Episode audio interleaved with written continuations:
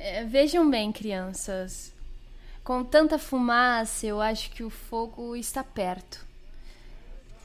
Eu acho que com a quantidade de negros do sul e mulheres do norte falando sobre direitos, os homens brancos vão ficar irritados logo, logo. Mas sobre o que mesmo eles estão falando? Aquele homem ali, aquele homem ali diz que as mulheres precisam de ajuda para subir em carruagens e devem ser carregadas para atravessar valas e que merecem o melhor lugar onde quer que estejam. Ninguém jamais me ajudou a subir em carruagens ou a saltar sobre poças de lama e nunca me ofereceram lugar algum. Por acaso não sou uma mulher?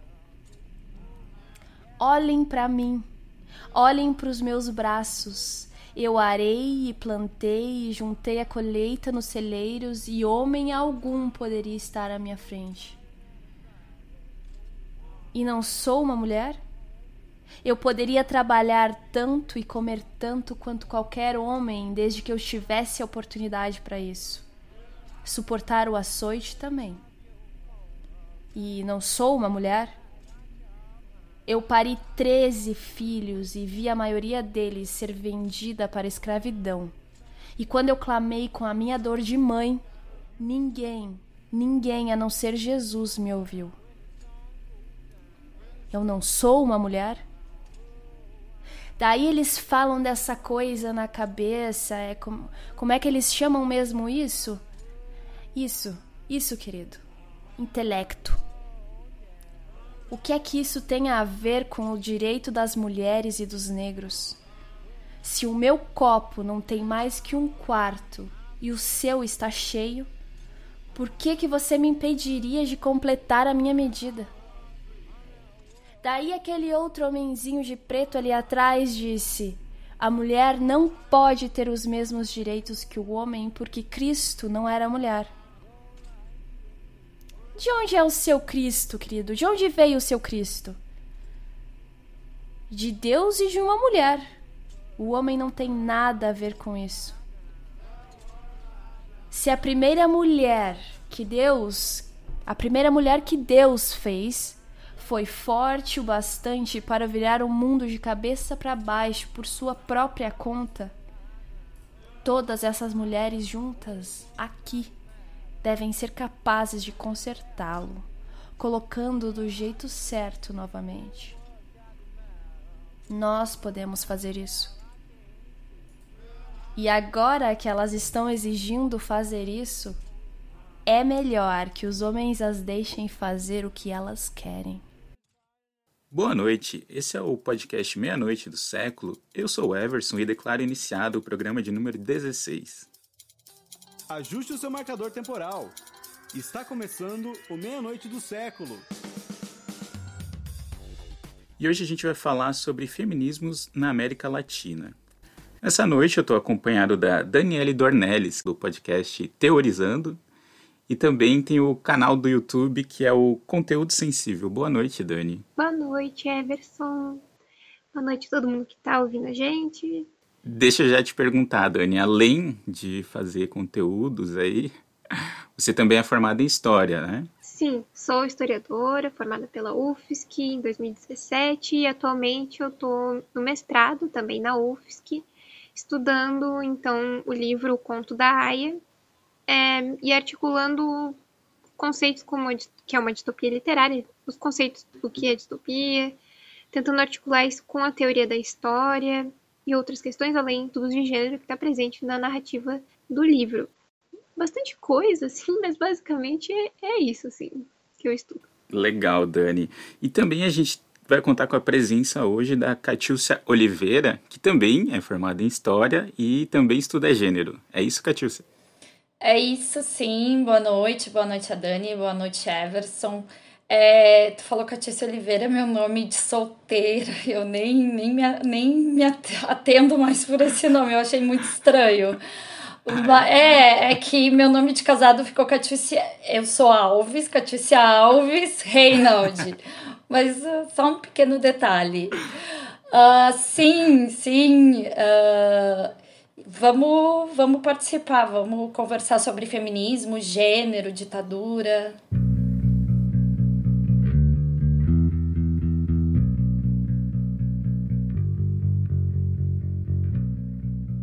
Bom, então, gente, para falar de feminismo na América Latina, né, que é o nosso foco do programa de hoje, primeiro a gente tem que falar do feminismo em si, né?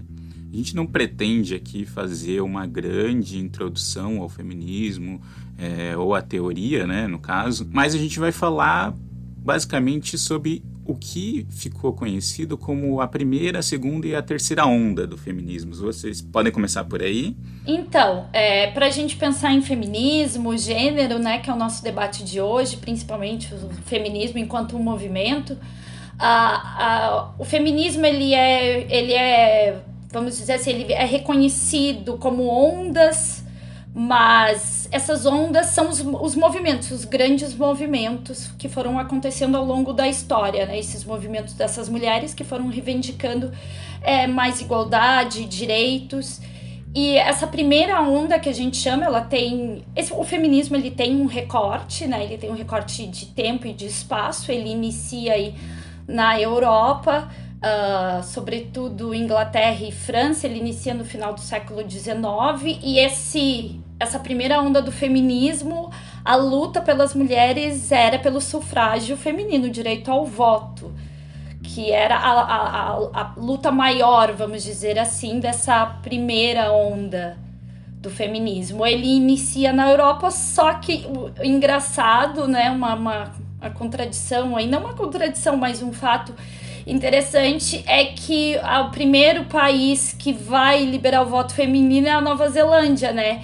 Em 1893, só para ficar registrado. Não é a Inglaterra e nenhum país europeu, e sim a Nova Zelândia. A primeira onda ela não foi vivida ao mesmo tempo em todos os países. A gente tem que se atentar a isso, porque uh, a primeira onda ela vai estar tá, a maioria dos países vai ser em, no final do século XIX para o começo do século XX, mas, por exemplo, em lugares como o Paraguai, o direito ao voto vai chegar em 1962.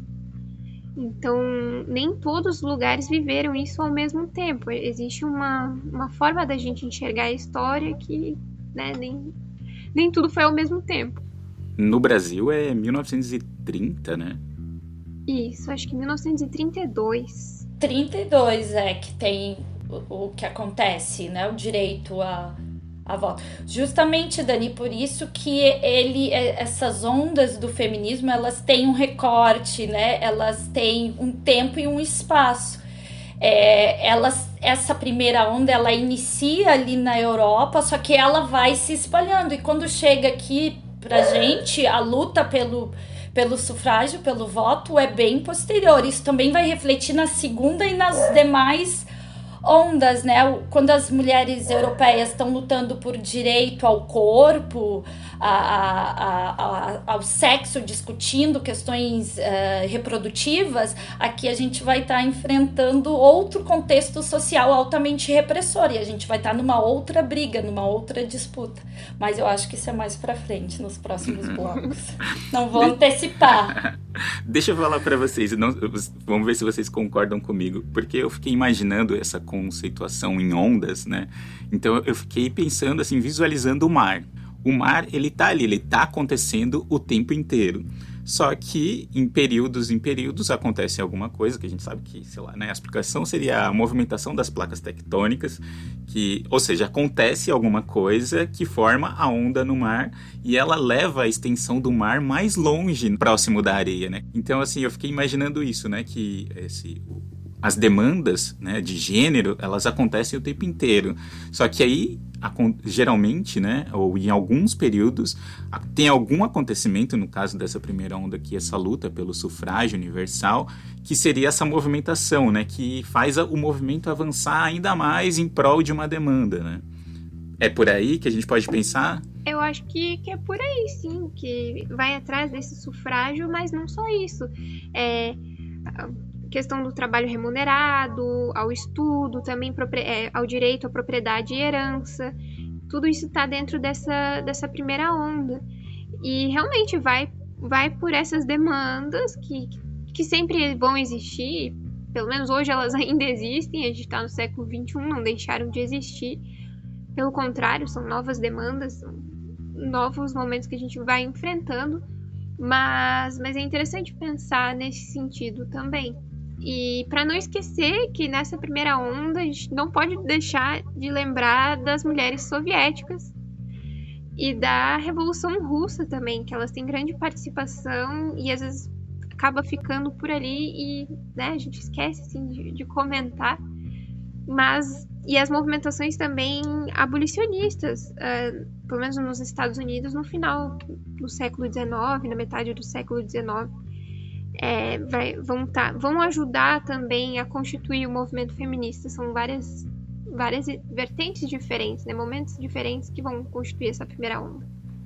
E a gente pode considerar aqui nesse primeiro momento também uma influência da Revolução Francesa ou pelo menos das ideias do iluminismo?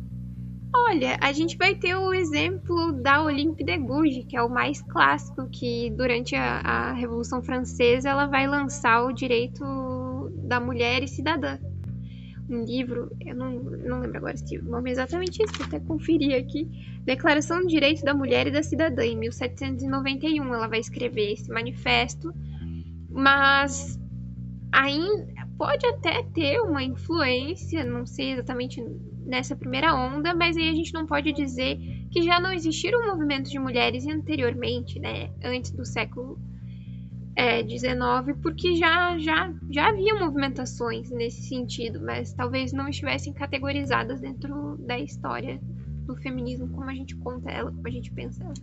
Também no século XVIII vai ter a Mary Wollstonecraft, que ela vai escrever Reivindicações dos Direitos das Mulheres, que em 1798, eu acho, ela é uma mulher inglesa e ela vai estar também reivindicando esses direitos antes dessa primeira onda, então... Não, e, e eu só perguntei, assim, não era para é, querer é, dar um mérito para a Revolução Francesa, era mais para desmistificar a Revolução Francesa mesmo como sendo esse grande movimento é, que além da ascensão da burguesia também promove, sei lá, a civilidade pelo mundo ocidental, sabe? Para os homens. Exatamente. Um recorte. Isso, isso, é pontuar isso mesmo. É, porque foi. Era o. Eu esqueci o nome Eu do acho documento que era agora. direito aqui. dos homens e do cidadão, né, do cidadão. Dos homens e do cidadão. É, isso mesmo. Que não era todo homem Exatamente. também, e também nem todo, nem todo mundo podia ser Exatamente. cidadão, né? Só pra pontuar isso. né? Então, só pra gente pensar como a Dani estava falando, essa primeira onda, ela, ela é um marco, né, pro feminismo, mas a gente também tem que pensar e lembrar que as demandas, né, das, do, de gênero sempre existiram, elas estão presentes há muito tempo, desde a antiguidade. E as mulheres sempre estão aí reivindicando, denunciando, falando, escrevendo, é, questionando. Então, é, é, pra, na historiografia, essa primeira onda está muito marcada, né? Essas ondas do feminismo. Mas não que não existisse anteriormente. E existiu, e tem, a gente tem várias autoras que escrevem ah, estão escrevendo literatura, estão escrevendo vários outros manifestos, mas enquanto um movimento né, é, maior que ganhou essa proporção gigantesca de- e mundial, que vai se tornar o feminismo, ela, ela tem essa data né, da, do início ali na primeira onda. Mas ela é muito mais antiga. A briga por direitos iguais é muito mais antiga, né? Com certeza. E se existe essa ausência, não é porque essas mulheres não existiam e não escreviam, e sim como a gente encontra essa documentação ou é, um argumento que a Virginia Woolf trabalha muito assim é o de que falando dessa ausência de mulheres é tentando entender como que elas conseguiriam estar escrevendo se elas não a maioria das mulheres que seriam comuns ah, não vão ter acesso à educação não vão ter tempo né? Elas vão, vão precisar trabalhar ou é, traba- trabalho doméstico também. Toda, tudo isso vai ser privada exatamente a esse espaço e não vai ter acesso à educação nem a um tempo. Ela fala isso do ahn, tempo, dinheiro e espaço próprio. Então, quando ela fala isso, é- ela determina de que nunca foi dado, né, dentro da história, as mulheres, esse. Não, não foi dado, assim, essa possibilidade. E até, pelo contrário, além de né, não ser permitido, ainda foi limitado, né? Exatamente. Através de leis, através de imposições diversas. Né?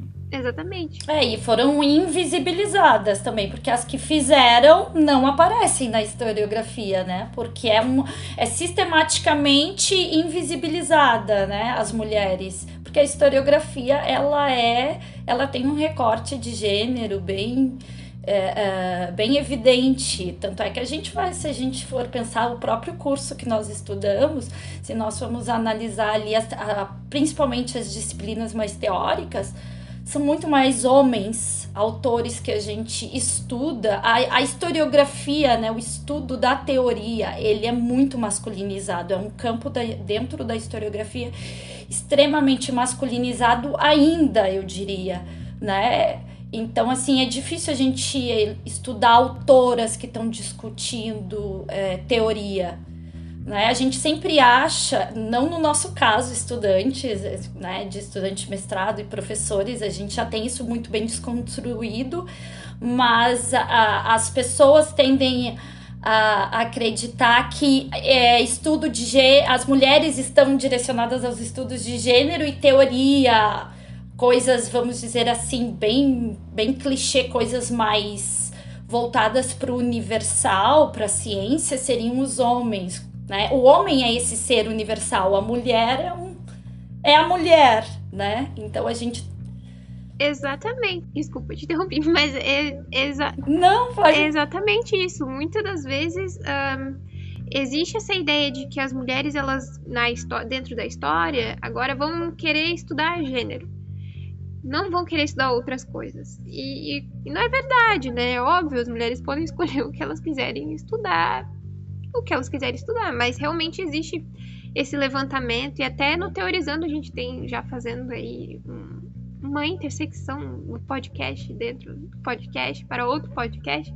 No Teorizando a gente vai ter uma entrevista sobre isso com uma historiadora que ela vai falar sobre todas as questões com muito mais propriedade do que eu poderia falar mas ela vai estar tá falando sobre isso, do levantamento que ela fez sobre mulheres dentro da historiografia ali no período do século XIX e até hoje ela vai fazer um levantamento é, do número de mulheres que pesquisam.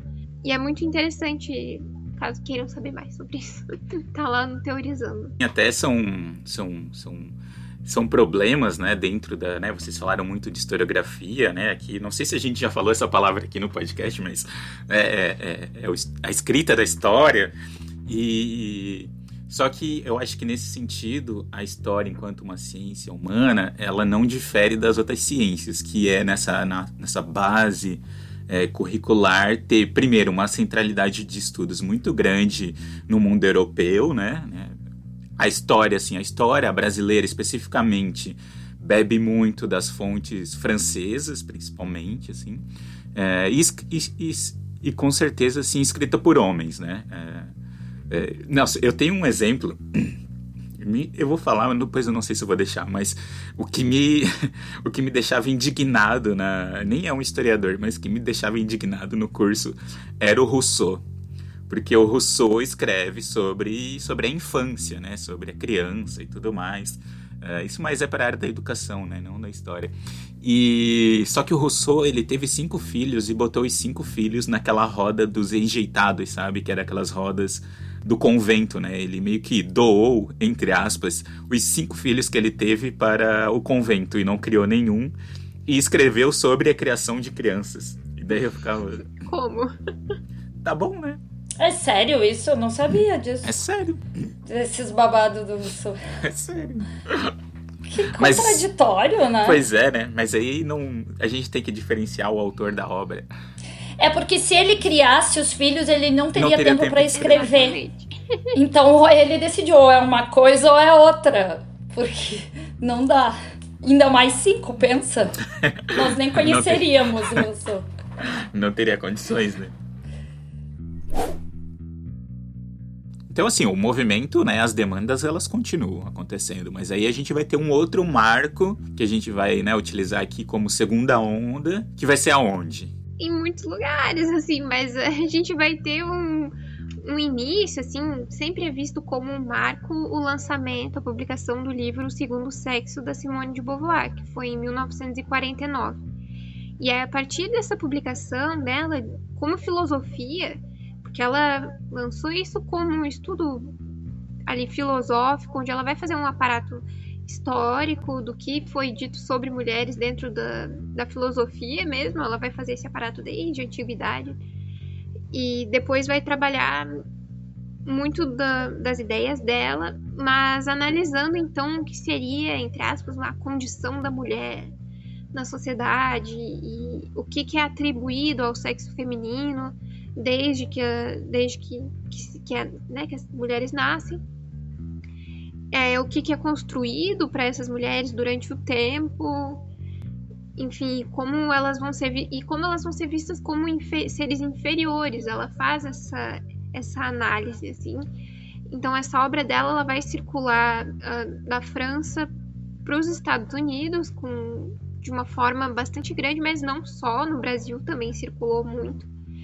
E talvez não exatamente no momento que ela lance isso, mas uh, na década de 60 principalmente, vai ter uma divulgação muito grande dessa obra, uma, uma repercussão gigantesca dessa obra e vai é, auxiliar ali junto com, com outras ideias de outras escritoras. Mas nos Estados Unidos é, vai ser a Simone de Beauvoir e também a, a Betty Friedan, por exemplo.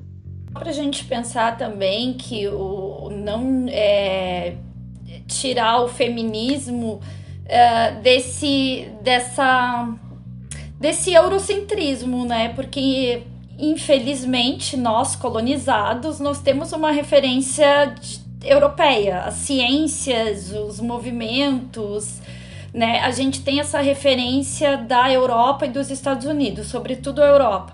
E o feminismo ele não sai muito dessa lógica. A bem realidade e hoje em dia nós, enquanto é, mulheres terceiro-mundistas, né, do sul global, a gente está num lugar de fala justamente para fazer essa crítica e, e, pensar que esse feminismo ele tem um recorte e ele iniciou com mulheres brancas mulheres europeias e mulheres estadunidenses, mulheres de classe média alta, né? Mulheres que são letradas, mulheres que têm acesso a uma educação, mulheres que têm acesso a, a, a, a livros e a conhecimentos e a teorias e têm tempo para discutir, para se reunir, para pensar, para articular o movimento, articular toda a, a corrente feminista então, pensar que essa segunda onda também ela tem esse marco é, europeu e também estadunidense, e ela chega para nós também, é, é, em, em, ela vem, só que a gente está passando por outras situações, uh, mas para a gente sempre fazer essa, esse pensamento, é, essa crítica, né, de que é um é um movimento que tem um recorte aí, que tipo de mulher que tá. Que, que, ela, que elas estão pensando, que mulheres são essas, né? Então, para a gente sempre é, refletir sobre. É, é críticas também, para a gente pensar nesses feminismos como também um espaço de um espaço de, de elite, né? Um, é uma, é um lugar que nem todas as mulheres tiveram oportunidade de, de de estar e essa discussão não era para todas, né? Então, só para a gente o tempo todo fazer essa reflexão uh, uh, que junto com a ciência, né, todas as epistemologias e uh, as epistemologias, já estou eu trazendo palavras difíceis de novo. Vai lá, vai lá. Mas para a gente pensar que essa ciência ela também é, é eurocentrada e o, e o feminismo ele não, não foge muito disso. Né, então, assim, digamos, eu poderia falar que a segunda onda começa para mim quando a Antonieta de Barros é eleita deputada em Santa Catarina lá em 1932, então. Porque é um marco, né? Uma, eu acho que eu não sei se ela é a primeira do Brasil, mas é a primeira legislatura, né? Olha, mas aí talvez ela se encaixaria dessa primeira onda e essa primeira onda também às vezes é categorizada e é criticada por ser de, também de mulheres brancas, as sufragistas, sempre associada a isso. E aí a gente vê o exemplo exatamente da Antonieta de Barros. Então, a forma de como a gente enxerga essa história, como que a gente enxerga essas ondas. E, e ao que a Cautícia falou também, dessa segunda onda, ela é muito vista, sempre associada a feministas brancas, a esse lado da mulher universal. E, e realmente, não foi tem muito disso também, a gente não tem que pensar sobre isso, mas tem autoras uh, que vão pensar diferente, autoras negras, como a, a Glória Anzaldu e a Audre Lorde, que vão estar tá escrevendo muitas coisas na década de 70, durante essa segunda onda. E elas vão ser categorizadas numa terceira onda. Então, é interessante a gente eu li, pensar. Eu li a Audre Lorde esses dias, maravilhosa, uma mulher lésbica, negra, estadunidense. E ela fala justamente, ela traz a questão da interseccionalidade, né? Da, da de toda da não opressão, da, da não hierarquização das opressões, não existe hierarquia nas opressões, é gênero, é raça, é, é classe, são várias coisas aí. E é muito boa a, a Audre Lorde, muito bom. Gostei de ler. Sim, e, e para a gente pensar que é como a gente enxerga também, de categorizar esses, né, esses momentos e, e às vezes não, tem, tá tudo acontecendo ao mesmo tempo, assim, realmente uma forma da gente enxergar isso. Mas essa segunda onda que ela vai ter de diferente da primeira, que vai ser questões mais, digamos assim, burocráticas, né, que fazem toda a diferença na nossa vida, o direito ao voto, direito à herança. Nesse vai ser questões mais que é o, o mote que sempre se fala que é o pessoal é político. Então vai ser um momento de se pensar questões sobre o corpo das mulheres, sobre é, questões da vivência mesmo do dia a dia, da, das opressões que são vividas. Então a segunda onda ela é enxergada, no geral, como esse momento de se perguntar sobre isso. E, e isso, e aí também das, das donas de casa, também é, a, a Betty é, Friedan, ou Frida, agora não sei como que pronuncia o sobrenome dela, mas ela vai lançar nos Estados Unidos a, um, um livro chamado Mística Feminina, que ela vai trabalhar sobre essas questões de das mulheres dentro de casa, como donas de casa, que aí já passou essa primeira onda feminista, elas tiveram acesso à educação, elas trabalharam por um tempo, e aí, mas a vida delas ainda, a maioria continuou sendo para esse momento de não, você precisa casar e ter filhos. E aí, no momento que casa, tem filhos e tem essa vida estabelecida como uma, a mulher que ela deveria ser, no caso. E aí a Betty Friedan vai estar tá falando realmente dessa mulher universal, ela não vai fazer muito essa distinção, talvez, mas de como que isso não é o suficiente. Existe um grande vazio na vida dessa mulher, que é essa mística feminina, que na verdade não tem nada de místico, é algo bastante óbvio, mas que, que fica ali, poxa, mas eu já fiz tudo que eu devia ter feito. Eu já estudei, eu casei, eu tive filhos e agora? Não tô satisfeita, sabe? Então, essa obra vai repercutir também bastante dentro dessa segunda onda para as mulheres repensarem é, o papel delas ali. Basicamente, isso, assim. Deixa eu fazer uma pergunta para vocês. Então, também nesse período tem uma, um pequeno evento da época que é a Segunda Guerra Mundial. Um pequeno e... evento, pequeno. Um, um detalhe. Pequeno evento. Pouca coisa. E, né, para esse evento, pelo menos na Europa, as mulheres elas foram, elas receberam um convite, né, para esse evento, é, porque os homens foram pro, pro fronte de batalha, mulheres também foram, né? E só que a, é, a grande massa, né, dessas mulheres foi mobilizada para a indústria, né, para a produção de todo esse aparato, porque né, foi a primeira considerada, né, a primeira guerra total, né, que envolveu todas as camadas da sociedade. É, e isso tem um impacto grande né, nessa vida, porque todos esses estigmas de que ah, a mulher é do lar, né, a mulher fica por os afazeres domésticos, eles foram completamente bombardeados nessa época, né? Com certeza.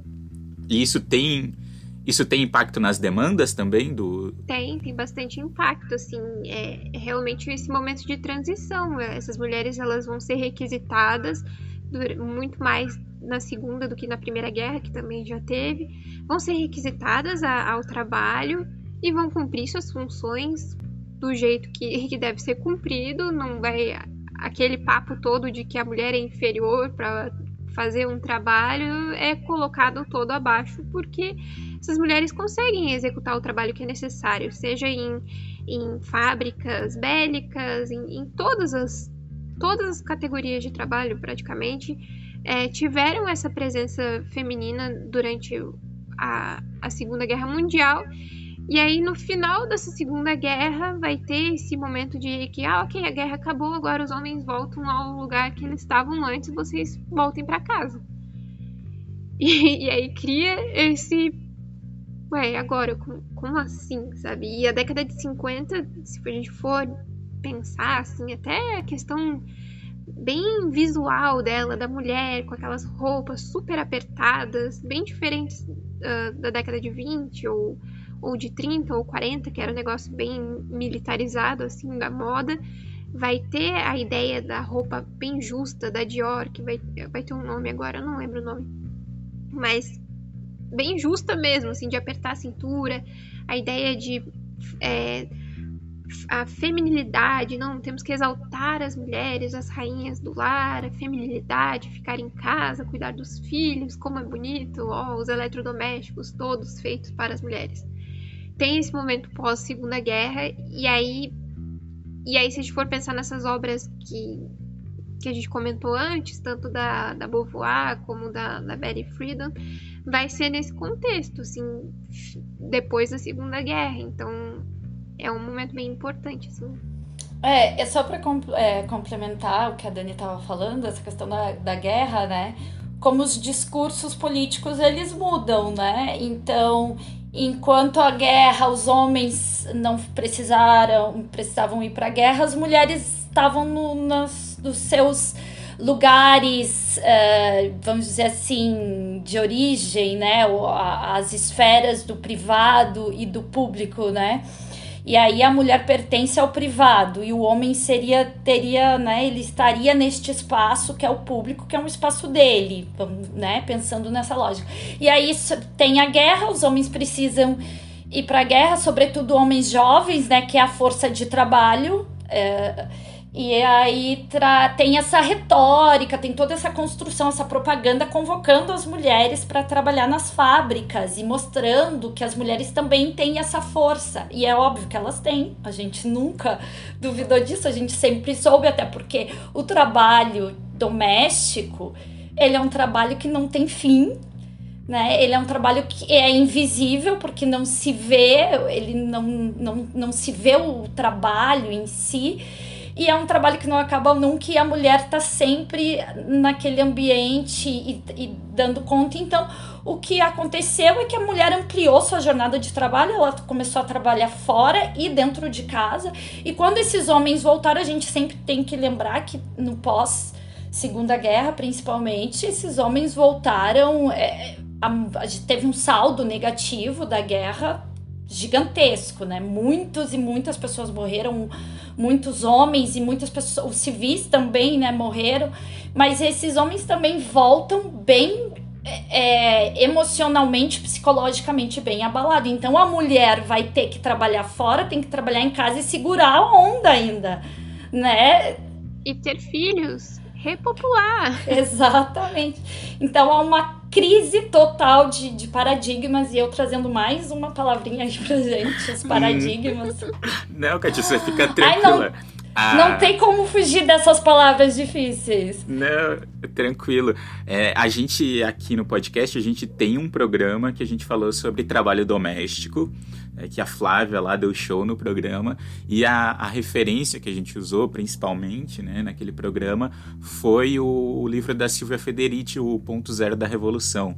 Então a gente abordou, eu acho que a gente não falou de Segunda Guerra, mas a gente abordou essa questão do trabalho reprodutivo, do tra desse trabalho invisível. Né? Pensar em, também em quais mulheres que começam a trabalhar, né? Porque muitas das mulheres sempre trabalharam, nunca houve a opção de não trabalhar, no caso da, das mulheres negras vai até ter um momento muito importante ali no, no século XIX, final do século XIX, que é um discurso muito famoso da Sojourner Truth, eu acho, que ela vai perguntar, e eu não sou uma mulher, assim, como, como assim vocês estão reivindicando? Não lembro se é exatamente isso que ela tá querendo dizer, mas é um... É uma é escravizada isso, e aí depois estadunidense? Ela é, é, é, liberta e luta pela abolição, Sei. então ela vai fazer esse uhum. discurso que é muito impactante e que faz até hoje a gente pensar que muitas das nossas falas, assim como feministas, vai ser uma forma universalizante, mas não, a gente tem que pensar que, que nem, nem todas as mulheres começam a trabalhar ou são apenas requisitadas, né? Uma categoria gigantesca de mulheres sempre trabalharam. É, sejam as mulheres negras, as mulheres operárias também, que vão ter essa movimentação. Sem falar as indígenas também, né? Com certeza. É, é uma pluralidade de mulheres. Muita gente. Deixa eu só interromper agora, só para dizer que esse discurso que a Dani acabou de mencionar, é, isso ia ser uma surpresa para vocês quando vocês ouvissem, mas como a Dani mencionou, já vou falar que quem está ouvindo agora já ouviu no começo do programa, porque a, a Giovana ela vai interpretar esse discurso pra gente e vai entrar antes da gente começar a falar, ela vai, vai entrar esse, esse discurso pra, pra quem for ouvir. Ai, que ótimo! Muito legal. Então, passamos pra América Latina. Vamos, vamos, senão a gente vai ficar a noite inteira aqui. América Latina, então. chega, chega de eurocentrismo. Bom, então assim, no pós-guerra, enquanto os Estados Unidos está declarando para o mundo inteiro o sonho americano, ah, né, o sonho americano não existe nem para muitos norte-americanos, né? Quem dirá para gente aqui na América Latina. E a América Latina, principalmente ali a partir dos anos 1960, vai passar por um período, por períodos, né? Muito conturbados e de instalação de ditaduras militares né, em vários países. E isso afeta todas as demandas sociais, né, afeta a sociedade num todo, né, e mais para o movimento feminista isso também vai ter, é, né, pra, para os movimentos, né, vai ter implicações. Né, e o que, que acontece nesse período então, gente? Que será? o que acontece nesse período? Com um apoio ali, grande apoio americano, uh, desse sonho americano, dos americanos, não para a América Latina, e muito menos para os americanos, nem todos, e, repetindo aqui, mas as ditaduras militares, né? O golpe, os golpes militares na América Latina. Catilce, eu acho que vai poder falar mais pra gente. Então, é, só pra gente pensar, né, a gente vai entrar na, na, nas ditaduras do Cone Sul, aí dos países que formam essa região do Cone Sul, é, pensar Brasil, Argentina, Chile, Paraguai, Uruguai, Bolívia, tem alguns países da América Central também, mas esse, vamos ficar nesse recorte do Cone Sul. A gente tem que pensar, uh, nós estávamos esse, essas ditaduras foram acontecendo mais ou menos no meio, mesmo tempo, algumas décadas diferentes. O Brasil iniciou em 64, o Chile em 73. É, eu não sou o Google, gente, então por favor, se vocês lembrarem das datas. Mas para a gente lembrar também que essas ditaduras tiveram intervencionismo todo um, um, um, esquema, como diz o Muniz Bandeira, do, a fórmula para o caos, que ele escreve sobre o Chile, é um intervencionismo direto dos Estados Unidos. Então, nós vivemos ditadura, né, graças também aos Estados Unidos, muito pelos Estados Unidos, mas a gente tem que lembrar uh, da Revolução Cubana, que foi em 59, 59? Pode ser. Revol... Pode ser. É, pode, pode ser. ser. pode ser, acho que é 59. Então, assim, o medo do comunismo, né? É, é o grande vilão, é esse comunismo. Os Estados Unidos não poderia a, é, aceitar que um país uh, do Cone um país da América, mais um fosse comunista, como foi a Revolução Cubana, que não é, nem era comunista, né? A Revolução Cubana não tinha esse caráter inicial. Enfim, só para a gente conectar o por que, que os Estados Unidos estavam fazendo aqui, por que, que eles né, uh, uh, fizeram essa intervenção violenta. E aí a gente entra em ditadura.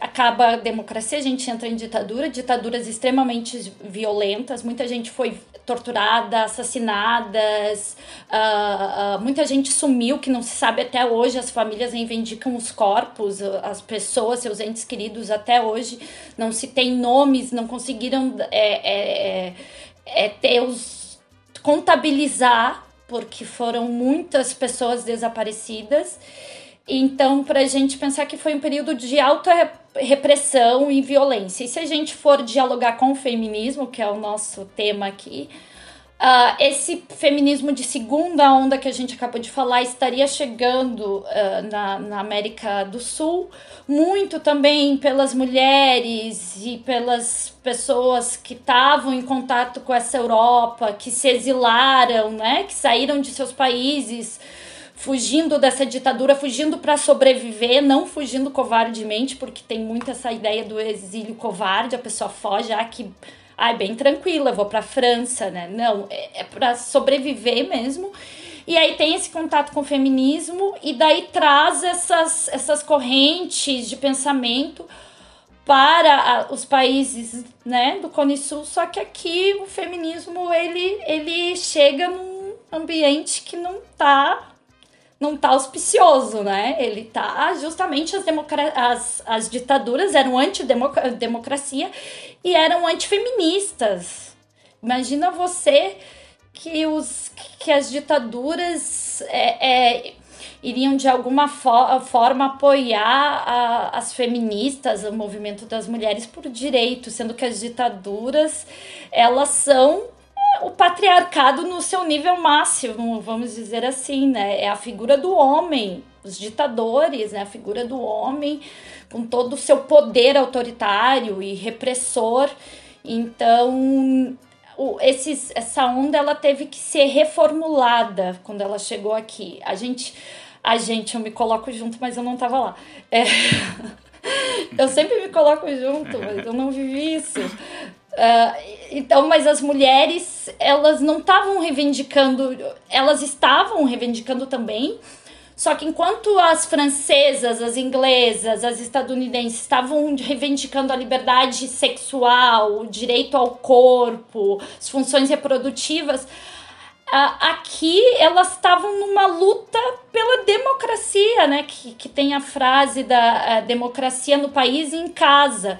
Então era a luta pelo retorno da democracia, o fim das ditaduras e também com as pautas de gênero, as pautas das desigualdades. Não sei se a Dani quer falar um pouquinho. Sim. Então, é, no meu TCC, assim, eu estudei sobre o Ano Internacional da Mulher. E aí, uma das questões que eu trabalhei sobre isso foi como esse Ano Internacional da Mulher vai afetar o Brasil e o feminismo brasileiro. E aí vão ter duas narrativas ali uh, de como foi fundado. Essa coisa de fundação é meio estranha, né? Eu não gosto muito. Mas são duas narrativas de como que vai, vai ampliar o movimento feminista no, no Brasil. E, e aí esse ano internacional... Qual ano que foi, Dani? Qual ano que foi? 1975 seria esse ano. Então, é, vai estar nesse período que a, que a Catiúcia ambientou pra gente de que vão ser essas ditaduras, vai ter toda essa questão do exílio, dessas mulheres que faziam esses grupos de reflexão. E, e aí tem um pouco duas vertentes que vão estudar uh, essa fundação, né? não gosto dessa palavra, mas é, como que esse feminismo foi avançando aqui no Brasil. Part... Aí tem algumas ideias correntes que vão para o ano de 72, que já existiam, essa, esses grupos de consciência que, que fala dessas mulheres que vão se reunir para conversar sobre, enfim, sobre várias das questões que as atingem mesmo, muitas vezes entre amigas e tudo mais, e isso vai, vai ser né, vai ser colocado como uma das possibilidades. Mas o Ano Internacional da Mulher, em 75, foi declarado pela ONU.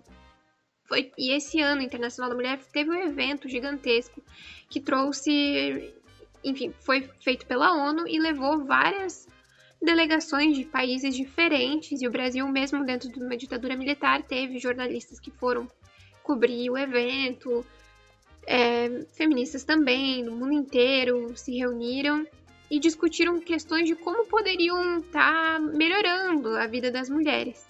Então, esse ano internacional, né, da mulher de 1975, ele foi colocado na mídia de todos os países. E não foi diferente no Brasil também. Aí o meu o meu TCC eu estudei mais ou menos como que isso foi retratado na Folha de São Paulo, no jornal da, da Folha de São Paulo. Então teve uma repercussão bem grande de trazer isso e aí essa outra ideia de como que o feminismo ele vai estar tá sendo articulado no Brasil também pela por essa é, experiência global a gente pode dizer já que a gente está no, no, no mestrado ali de história global eu acho que essa questão do exílio tem tudo a ver de dessa troca de, de ideias mesmo sobre o feminismo mas o fato de ter um órgão internacional como a ONU, que vai estar promovendo debate sobre essas questões que vão atingir as mulheres e, e as dificuldades, e depois é, desse evento foi decretado a década da mulher. Então, vão ser ali muitos anos para se falar sobre isso, mas o de 75 foi mais forte, então. É, no momento de repressão, dessa repressão totalmente misógina, totalmente fechada, ter um, um evento desses pode ajudar essas mulheres no Brasil a poderem ter uma um refúgio ali de como que elas vão poder falar sobre isso, poder falar um pouco mais sobre isso, mas claro que tem críticas a essa narrativa, porque não é, não é assim que funciona, né? Foi fundado, não. Mas é uma ideia de que esse evento ajudou, então, a circular mais as ideias realmente entre essas mulheres e entre é, dentro da ditadura. Tu sabe dizer se é, é nesse evento que a Lélia Gonzalez que vai e ela encontra a Angela Davis? Olha, eu não. Agora me pegou. Eu acho que ela encontrou sim em alguma conferência, porque ela tem um texto, a Lélia Gonzalez tem um texto. Eu, eu li alguma coisa dela que ela faz referência a isso. Agora, só não sei se foi nessa conferência, porque a, a, eles promoveram várias conferências né, da, da mulher, não foi só uma. O ano de 75 foi é, reconhecido como o ano da mulher internacional. E, mas eles faziam as conferências, eu não sei se era todo ano ou era de dois em dois, três em três, eu não sei te dizer, mas a partir dali começou a fazer a acontecer as conferências, é, Conferência Mundial da Mulher. Isso. Promovida pela ONU. Que é um debate mundial, né? Uhum. É porque assim, que essa pergunta me veio porque é, vocês já iniciaram as falas é, mencionando a atuação dos Estados Unidos, né, nessa década de 1960, né, fomentando ditaduras na América Latina por um todo, assim. É, e o que me veio, assim, foi só o contraste, né? Porque enquanto eles estão propagando essa coisa do sonho americano, lá está acontecendo uma luta muito forte que é a dos direitos civis, né? Dentre tantas outras lutas que estavam acontecendo lá. Então, por isso que eu pensei na Angela Davis e na Lélia Gonzalez, assim. Mas é isso, assim. Sim, com certeza. Tem toda essa movimentação dos direitos civis e, e, é óbvio que isso vai afetar. Então, esse ano internacional da mulher que a ONU decretou não vem do nada, não foi porque a ONU quis assim. É uma movimentação de muitos anos que vai é uma demanda muito forte que vai sendo movimentada ali e se eu não me engano teve em 1967 uma, das, uma uh, dessas reuniões, né, conferências e aí, é isso. Eu tô lendo aqui agora. Teve em 1967 uma a declaração sobre a eliminação da discriminação contra as mulheres, que a ONU vai, vai lançar. E aí vai, eles vão aumentando essa discussão até chegar a esse evento internacional, mas é óbvio que é uma demanda política.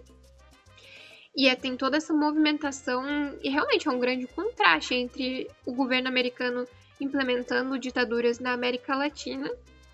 E lá dentro eles estão reivindicando direitos civis exatamente opostos ao que eles estão colocando nos outros países.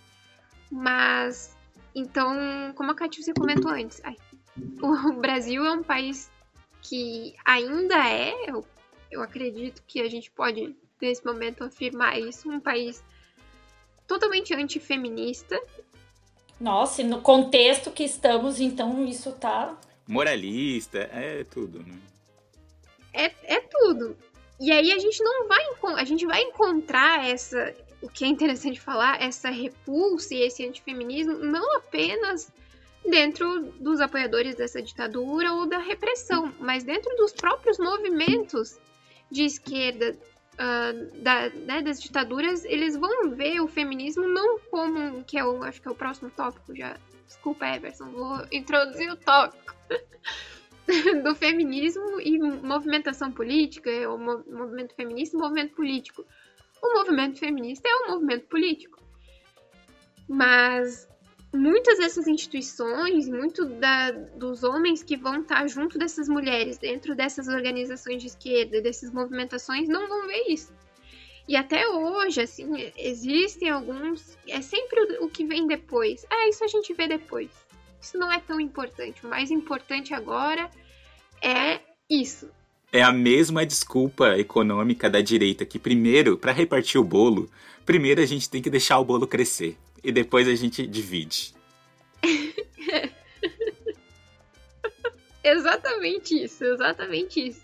Então é interessante a gente destacar de que até por ser, por ter muitas dessas ideias de americanas e tudo mais, e, e francesas, mas principalmente das americanas, vai ter muita caricatura no Brasil e até em jornais tipo o Pasquim vai ter isso, que vão ter capas e reportagens aqui totalmente antifeministas, colocando, inclusive a própria a Betty, uma das mais famosas dessas capas do Pasquim antifeministas é uma caricatura que fazem com a fisionomia dessa feminista da Betty Friedan. Eles fazem uma caricatura dela de um jeito assim absurdo, totalmente misógino, mas é de esquerda esse jornal. Então a gente vai tá, vai ter esses dois lados assim que vão que vão ser contra. Então o feminismo ele, né, ele tem essa dificuldade nesse do, nesses dois sentidos.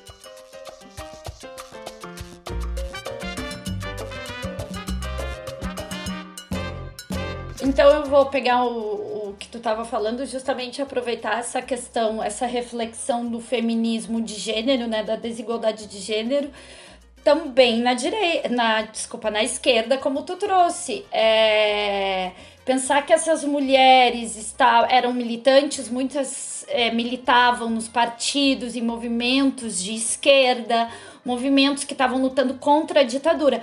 Mas aí a gente pensa que para estes homens, né, a pauta do gênero e de feminismo era uma pauta secundária a pauta prioritária é a luta de classe. A esquerda tem muito forte isso, esse marxismo, né? Essa coisa da luta de classe. O problema da sociedade é a luta de classe. Quando a gente ultrapassar e conseguir é, é, é, essa igualdade, essa revolução, né? É, é, esse proletariado vencer essa luta de classe e nós entrarmos num nível de um socialismo, um comunismo, enfim é, dessa ideologia marxista, as, as outros problemas se resolveriam naturalmente.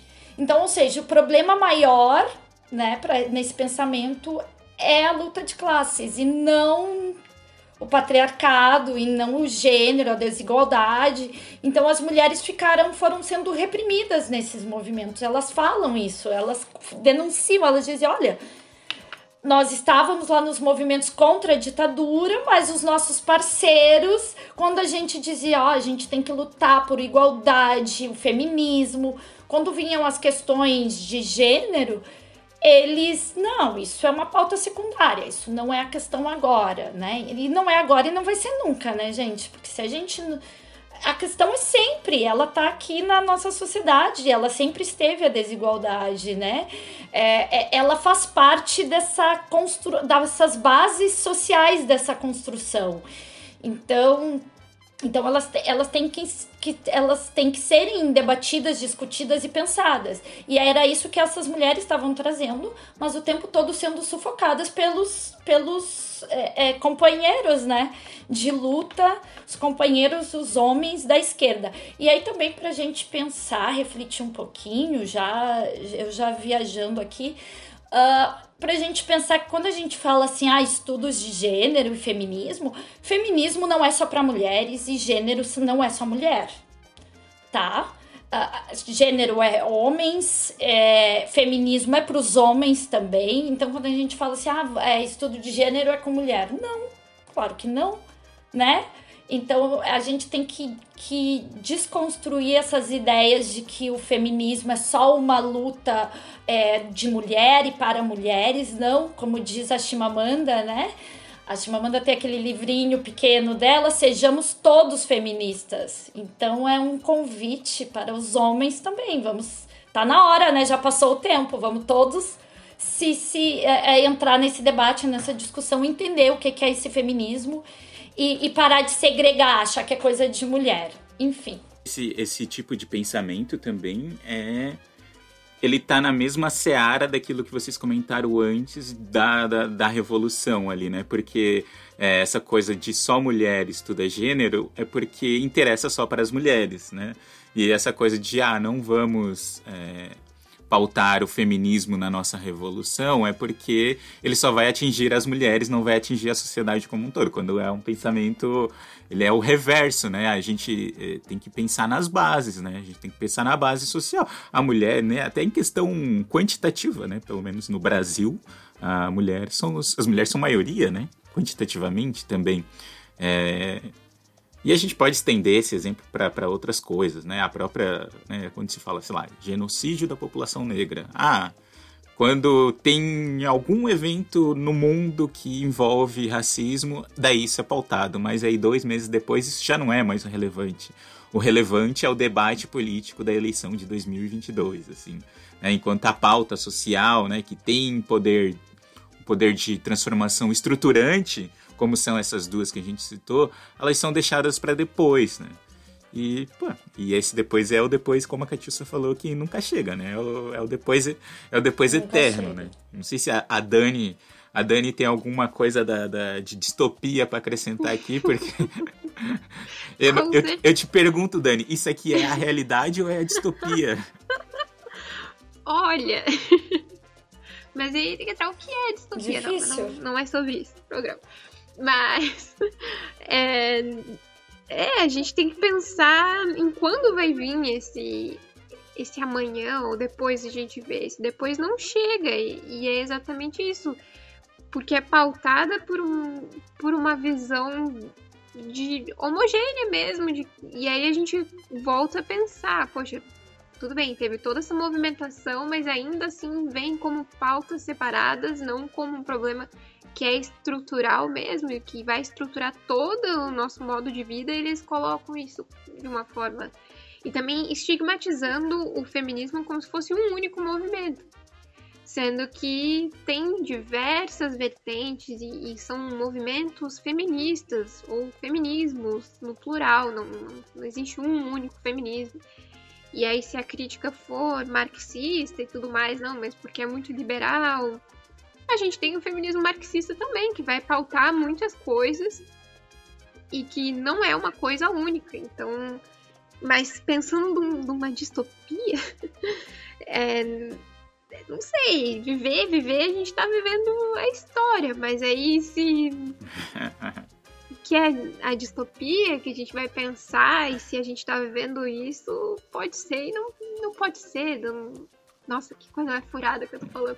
Mas, mas se a gente for tentar comparar uma coisa com a outra, por exemplo, que eu estudo, que é o conto da Aya, é, aí tu fica vendo. Tu pensa na narrativa ali do conto da Aya, que as mulheres são obrigadas a terem filhos pro Estado, e um grupo de mulheres vai ser reprodutora, o outro grupo de mulheres uh, não vai ser reprodutora. Não acontece isso hoje, mas é uma ideia de uma teocracia evangélica. Então, até que ponto hoje no Brasil, a gente, Olha, nos Estados Unidos. Deixa eu te contar. não está existindo um termo que, que é bastante comentado por pessoas que eu, que eu gosto de ouvir, assim, que, que estudam sobre isso, que é a teocracia difusa.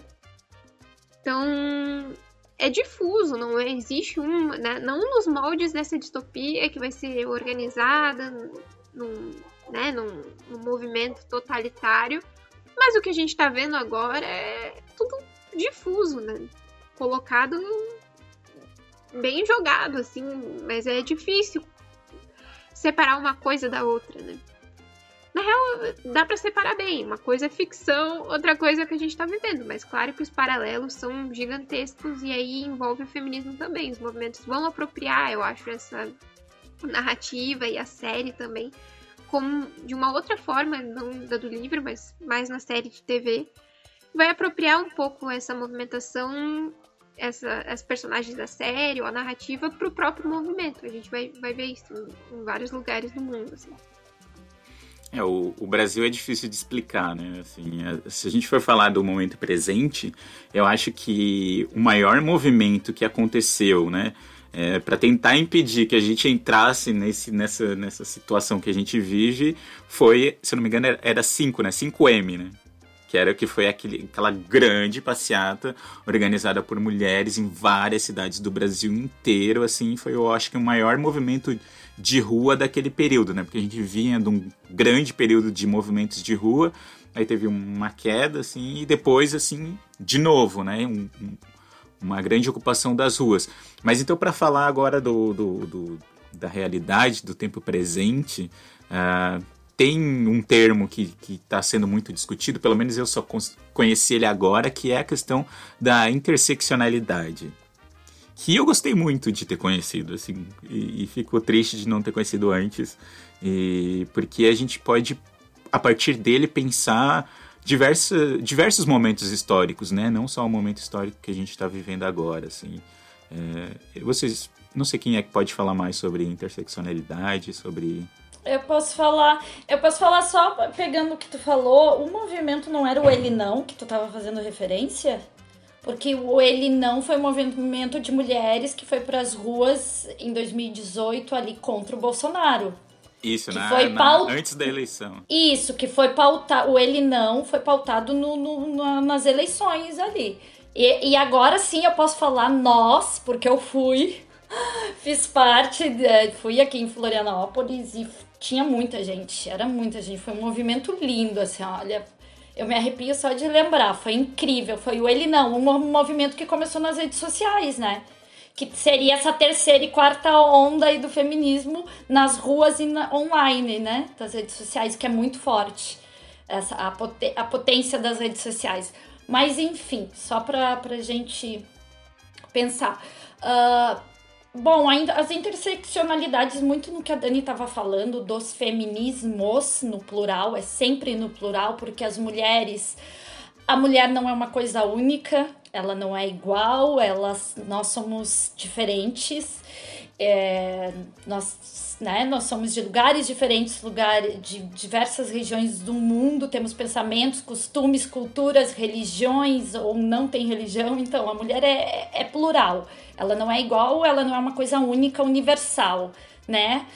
Então, para a gente pensar a interseccionalidade, ela, esse conceito, enquanto um conceito mais acadêmico, ele existe uh, e ele vem justamente nessa linha de pensamento para colocar essas diferenças, evidenciar essas diferenças e não partir de uma coisa única, não só o feminismo, né? E aí a, a interseccionalidade, o que, que é? Ela coloca a, a questão da raça, da classe, do gênero, da nação, aí ampliando, né? Idade, sexualidade. A Lélia Gonzalez trabalha muito com a questão da sexualidade.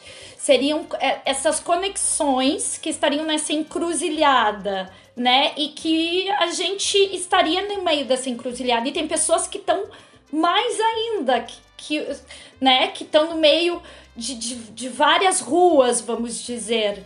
Então, a interseccionalidade, ela nasce uh, das feministas do movimento de mulheres negras, tá? E justamente porque as mulheres negras, elas são mulheres, mas se elas estão no movimento feminista de, com mulheres brancas, elas vão sofrer desigualdade e opressão por serem negras.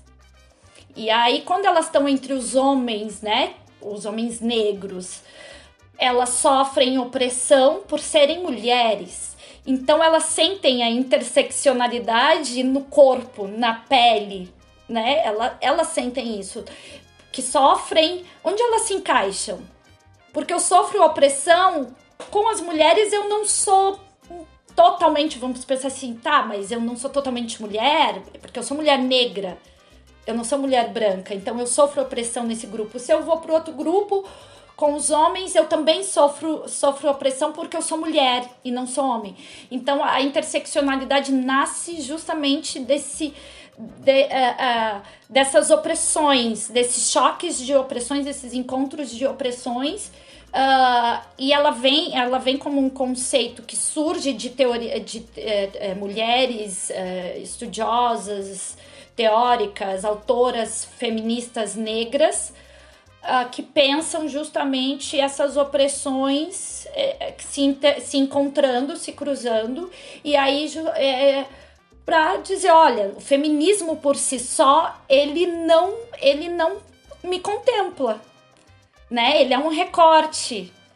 E aí tem até um, um, um te, eu li um texto uma vez, não vou lembrar o nome da autora, mas que ela fala que muitas das mulheres negras, inclusive, já não aceitam, não se, se não se é, in, é, reconhecem como feministas, usam outras nomenclaturas, mulher, mulheril, mulheril, eu acho que é o nome que elas utilizam, porque é justamente uma outra nomenclatura que dá conta de explicar esse movimento negro, né, que nasce dessa dessa, é, desse encontro de opressões e não só do feminismo que seria essa teria essa raiz no movimento das mulheres brancas.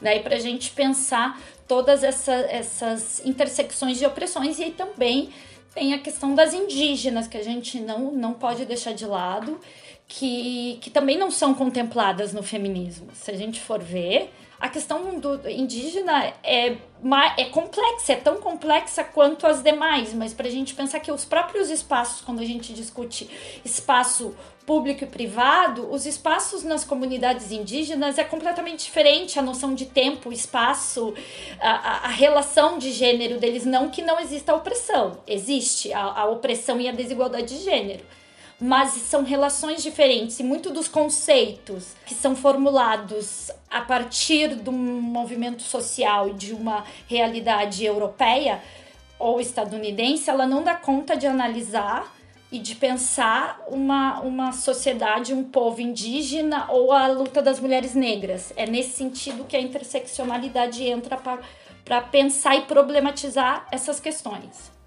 E tem, tem acho que daria para colocar até, né?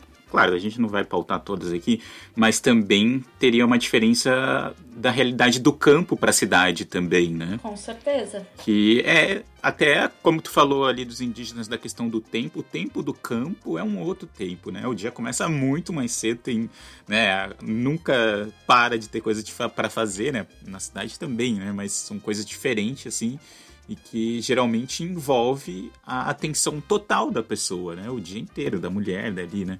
Naquele espaço e mas a configuração de vida é diferente, né? Dessa vida urbana. Com certeza. Mais uma interseccionalidade, que são várias.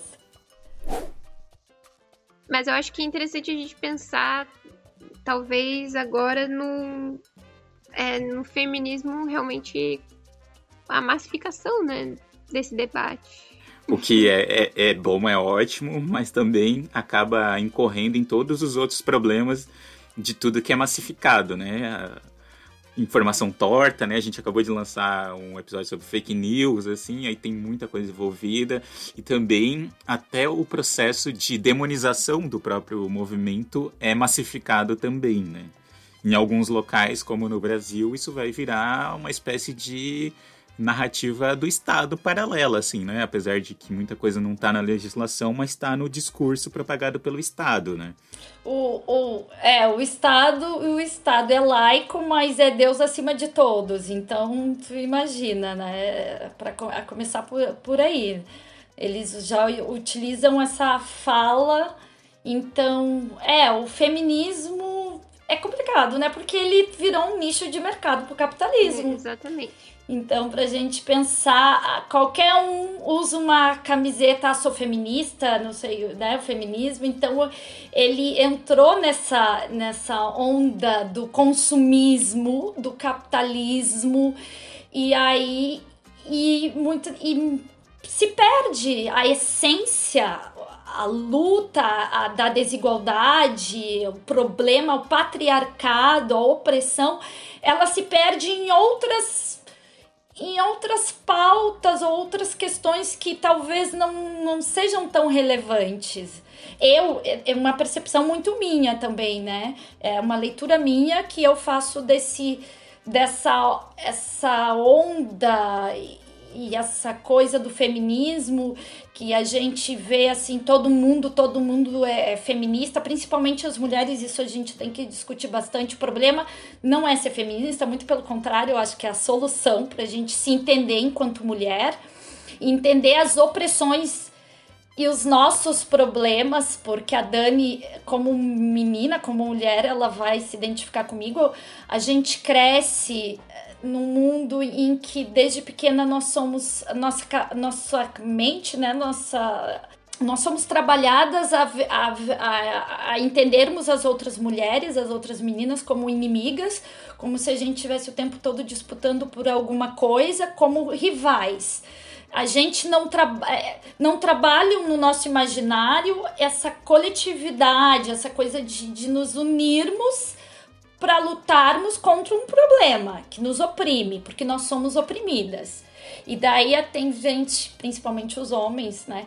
Falam, ai, mas hoje em dia. Mas muitas mulheres falam também. Ah, hoje em dia não tem mais desigualdade, as mulheres já têm igualdade. O que mais que elas querem, né? Então, fazem várias coisas. Mas tem, gente, tem a luta ainda, olha, tem muita luta. E assim, é, é, é, diariamente a gente sente, assim, pequenas coisas, é numa fala que, tu, que a mulher faz, daí vem o cara e fala uma coisa, nem elabora tão bem quanto a mulher, muitas vezes a menina falou muito melhor, daí, sabe, o menino leva a, a o mérito. toda o mérito, obrigada, me fugiu a palavra. Então a mulher precisa o tempo todo bu buscar uma legitimidade que a gente não tem, que um, um homem abre a boca, às vezes falar uma besteira e ele tem, sabe? E daí eu sou uma pessoa que eu brigo muito. Eu discuto, eu digo, olha, tu é machista, isso é machismo, não faz. Não, não é machismo. A pessoa diz, não, não é machismo, a gente tá conversando. Então, assim, é tá muito enraizado, tá muito enraizado e a briga tá assim, a desigualdade tá longe, longe de ter um, um desfecho, sabe? Nunca vai ter um desfecho, na verdade, nunca vai ter um desfecho. A gente sempre são processos inacabados, mas tá longe de ser ideal, ainda mais agora com esse governo que a gente correu, assim, o retrocesso foi foi gigantesco então, é um presidente que fala que uma mulher não é estuprável, que as mulheres têm que ficar em casa, e aquela coisa do belo recatada e do lar, né? É um absurdo, assim. Eu fico extremamente revoltada com o cenário político que nós estamos enfrentando. Então, a questão dessa massificação da era digital e tudo feminismo é muito uma apropriação realmente do capitalismo de para vendas, é um que é uma palavra que está em voga e eu acho que é muito importante que continue sendo pautado, mas. E é um, é um ponto de partida, eu acho. Porque eu, por exemplo, eu, no, com a minha idade, eu tenho 25 anos, o meu contato com o que era feminismo foi na faculdade, então há pouquíssimo tempo atrás, sabe, 2013, que eu fui entender e fui pesquisar e aí comecei a entrar nisso. Só que agora as meninas já muito mais novas, muitas delas já têm um acesso mais amplo na televisão, na internet, do, é, de que é, não exatamente do que é o feminismo com né, base teórica, mas é um começo. Já tem essa ideia. Mas realmente, um, aí o, os perigos aí desse feminismo liberal é que ele não é anticapitalista e, a gente sabe que muitas das fundações dessas desigualdades vão estar no, no modelo capitalista. E, e aí vai ser. É, o foco vai ser nas conquistas individuais e não nas conquistas coletivas. E é isso que é muito complicado e que traz essa apropriação toda, ela vai trazer realmente esse discurso de do que era chamado lá nos anos 80 de backlash, que já tinha começado também na década de 80, mais ou menos isso que eu tô estudando assim no mestrado. Desse backlash feminista, que que, que é o backlash, palavra em inglês, que é tipo um repúdio mesmo ao feminismo, onde vão se dizer isso, não, mas vocês já conseguiram tudo, vocês já usam calça, vocês já votam, vocês já trabalham, o que, que vocês querem mais, sabe? Não tem mais nada para querer. E aí eu acho que a gente pode ter, eu pelo menos enxergo assim, em 2021 e, e nos últimos, não sei, os últimos uh, cinco, seis anos pelo menos, a gente está tendo muito dessa resposta de que não, mas você já tem tudo. Não acontece mais nada, já está tudo resolvido. E é um novo repúdio, e aí tem que começar tudo de novo, ou continuar o trabalho sempre tentando divulgar entender mesmo o que é, mas não só de uma forma superficial de, de usar uma camiseta dizendo que ah, the future is female, né? O futuro é feminino. Só colocar isso não, não adianta, não, não adianta mesmo. Só comprar um produto que, que vai ser colorido, assim, não adianta mesmo. Então, é realmente pensar nesse coletivo de mulheres e como que pode ser encaminhado isso, assim. E né, a participação de nós homens também nesse processo, né? Porque a gente faz parte dessas estruturas, né? É, de, de muitas maneiras, né? É, e, e, a gente tem que se reconhecer também enquanto né, né, a gente fala muito de sobre privilégios e tudo mais, mas a gente tem alguns privilégios, né? Cada ser humaninho vai ter, dependendo da sua condição social, dependendo da sua cor de pele, do seu cor, da cor do seu olho, né? A gente vive numa, numa sociedade que a cor do olho garante alguns privilégios para algumas pessoas. Então, assim, é, se a cor do olho, que é uma coisa muito pequenininha, faz diferença nessa, nessa, nessa nossa sociedade, a gente tem que ter essa noção de que as coisas pequenas importam de verdade, né? E que às vezes a gente fica muito perdido, né? Agora é um momento, né, das pessoas que pensam, né, como a gente é, estão muito perdidas, muito acuadas, com medo, é, né, sem uma perspectiva de futuro, porque o presente está horrível. Mas a gente tem que fazer a nossa parte nessas pequenas estruturas, porque elas fazem diferença, né? E como vocês estão comentando, eu lembrei agora de uma fala da, da Rosana Pinheiro Machado, que ela é antropóloga e que ela tem várias falas maravilhosas assim, mas ela fazia uma, um antropólogo ele faz trabalho de campo, né, com, com pessoas ali. E ela fazia numa comunidade no Rio Grande do Sul e ela percebeu que é, né, ela classifica esse momento que a gente está vivendo agora como a crise do macho, né? De que é esse homem heterossexual, porque né, a sexualidade está muito em debate atualmente, né? Então, assim, ela classifica como essa crise do macho, dessa, dessa construção social do macho alfa, que se viu acuado numa sociedade diante de tantas demandas, né? E não soube como reagir e reagiu através da violência em muitos casos, né? E só que ela viu uma, uma esperança nessas comunidades e ela trabalha com, com adolescentes, né? Ela trabalhou com adolescentes, de que as meninas, elas se viram muito amparadas no feminismo, assim, de várias formas, né? Não, elas não são pessoas que estão na faculdade, né? E esse, essa informação chegou até elas. E elas viram nisso um amparo. Então, assim, muitos discursos que estão evidentes hoje na sociedade, elas não caíram, porque elas, né, elas viram o golpe que era, né? E falando de maneira bem clara, assim. E golpe mesmo, né? E aí, a, eu acho assim que a gente é, pode tentar já encaminhar para o encerramento, tentando pegar uma, uma visão otimista da coisa, se for possível, assim, né? O que, que vocês verem de, de potência, que vocês estão vendo, assim, de potencialidades, porque também, assim, uh, é, eu posso me olhar no espelho e pensar que há 30 anos atrás uma pessoa como eu não estaria fazendo uma pós-graduação na universidade que eu tô, né? E vocês também, o número de mulheres nas universidades era muito menor, né?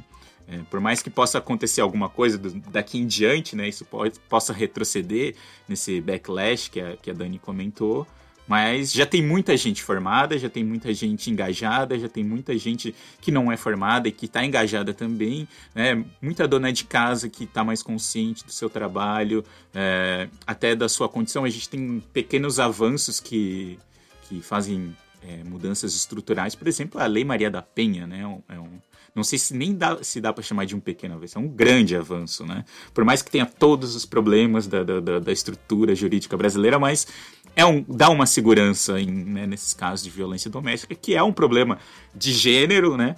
É, não do gênero feminino, é um problema de gênero porque o, a, as mulheres são as, as vítimas, né? São as potenciais vítimas nesses, das situações de violência doméstica, né? E ter, né? Se a gente é um país que tem que ter uma lei específica que protege a mulher em, em casos de violência doméstica, é porque existe esse problema, né? E esse problema ele tem que ser debatido e essa lei é um passo para isso, né? Mas então, caminhando assim para o encerramento, pensar aí potencialidades, o que, que vocês consideram? Olha. Não tem nenhuma, vai, vai todo mundo morrer. Olha, eu, assim, estudo distopia, mas nem mesmo nas, as distopias sempre vão ter resistências que vão ali pelo que a gente lê e vai entendendo, nem tudo é o fim do mundo. As coisas não são, não voltam nunca e dentro da história, como na distopia, não vão voltar como, a ser como eram, ainda bem. Mas, e nem sempre vão, vou, tipo, não vão voltar como eram, mas também não vão ser exatamente o que a gente esperava, mas as coisas vão se ajeitando. Então, de todo esse repúdio que existe, eu acho que essa fala da, que tu trouxe da Rosana, ela é muito boa. No sentido de que essas meninas, elas já crescem com essa ideia realmente de amparo pelo feminismo e a maioria delas entendem que isso é para elas. É um movimento que é pro, pro bem né, delas e que faz uma mudança efetiva. Então, não é por nada. E é, isso vai acrescentar alguma coisa, por mais que exista esse repúdio, vai existir e já existe muita resistência e as coisas não tem como voltar, sabe, a retroceder tanto. Pode ser ruim no futuro, já está ruim no presente, nosso futuro realmente está bem ameaçado, mas de certa forma tem várias sementes lançadas, sabe? Vão, vão surgir alguma coisa. Claro que não só jogadas e vai surgir algo em algum momento, mas a gente precisa estar sempre em movimento e eu acho que, que as coisas estão se encaminhando. Isso que tu falou agora só me vem na cabeça quando alguém fala ah, que antigamente era melhor. Aí eu sempre falo, cara, não interessa, não interessa qual período que tu tá pensando, mas não era melhor. Nunca. Catiúcia, você que até pesquisa o Chile, né? Sua pesquisa tá amparada em, no Chile, não tá? Tá, tá no Chile, mas eu não tô por dentro do, do, do que tá acontecendo atualmente, né? A gente fica também preso nessas nossas, nas nossas fontes, os nossos recortes, e às vezes é, não tem tempo. Eu sou uma pessoa mesmo que eu não tenho tempo para sentar no sofá e assistir TV. Eu não sei o que, que é isso, mas o, o, o livro do Conto da Aya eu tenho, eu li, ganhei do Marcos de presente. Uhum. E a série eu parei na segunda temporada e não consegui terminar. Mas eu gosto, eu gosto. É uma série meio arrastada. O livro também é meio arrastado, muito detalhado. Mas é muito bom, é muito bom. É, só fiz uma, um recorte aí, trouxe um negócio que. né? Mas então, pra gente encerrar, eu acho que agora é o encerramento, né? Então, é tu nos convida a ser otimista. Eu sou uma pessoa otimista, eu sou realista, mas eu sou otimista. Eu sou uma pessoa alegre que penso nas coisas boas. Senão não faz sentido a vida, né? Se a gente veio só pra chorar e, e, e, lamentar. E tem uma frase muito legal que eu não lembro, eu não guardo o nome das pessoas, assim, mas que é. Um... Ai meu Deus, não lembro nem a frase. A indignação, a indignação pela indignação não adianta de nada. Então a gente tem que se indignar, tem que se revoltar. Mas ter ação, né? Fazer alguma coisa com toda essa indignação. Então eu tenho muita dessa coisa da ação. Mas para encerrarmos e pensando em, em, otimismo, a gente tem que iniciar com fora Bolsonaro. Ele tem que sair para a gente pensar num futuro melhor, ele tem que sair. Não, não, não tem, assim, ó, é urgente que a gente, que, sabe, tirá-lo de lá. Ele não deveria estar lá. Eu fico pensando mais de 400 mil mortos pela Covid. É triste, é, é, quando a gente fica sabendo das mortes, nos impactam muito, né? Eu, eu conheço várias pessoas que morreram, que faleceram, pessoas que jovens, que tu vê assim, ah, só é, morre gente com comorbidade, pessoas idosas. Não, isso não é, é real. As pessoas estão morrendo, então assim, a gente tem que se cuidar, a gente tem que fazer a nossa parte, já que o presidente, o chefe de Estado, não faz. Muito pelo contrário, ele, ele incentiva que as pessoas não usem máscara e vão aglomerar. Enfim, então, fora Bolsonaro, bem. Uh, bem feliz, assim, bem animado para que a gente viva momentos melhores aí para 2022. Eu creio muito nisso. Eu sou muito política, eu vou para as ruas, vamos lá fazer um, uma campanha pro PT, pro Lula. Eu sou petista, eu sou Lula. Enfim, mas né, vem a PSOL, vem a Boulos, eu também sou PSOL. Uh, então, eu acho que resistir, o momento agora é para nós nos cuidarmos e a resistência, né? Nós, enquanto mulheres, uh, as pessoas negras, as indígenas, uh, os gays, a comunidade LGBT, quem mais, que eu me, me atrapalho com tantas letras, enfim mas todos os invisibilizados e marginalizados, eu acho que a gente tem que se unir, resistir. Nós somos a resistência, nós estamos aqui, nós, enquanto estudantes de pós-graduação de universidades públicas, nós temos que entender esse espaço de privilégio que nós ocupamos e valorizarmos esses espaços, então criarmos conteúdos para que as pessoas também possam acessar e, e pensar, ter um pensamento mais crítico e, e fazer nesse dia a dia, né?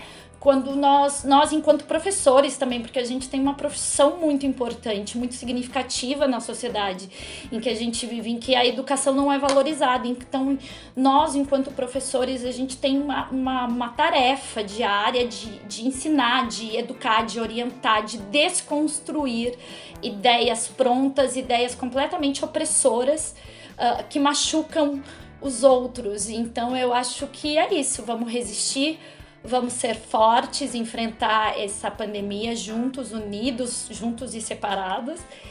E, e, esperar por dias melhores em 2022 nas próximas eleições. E é isso.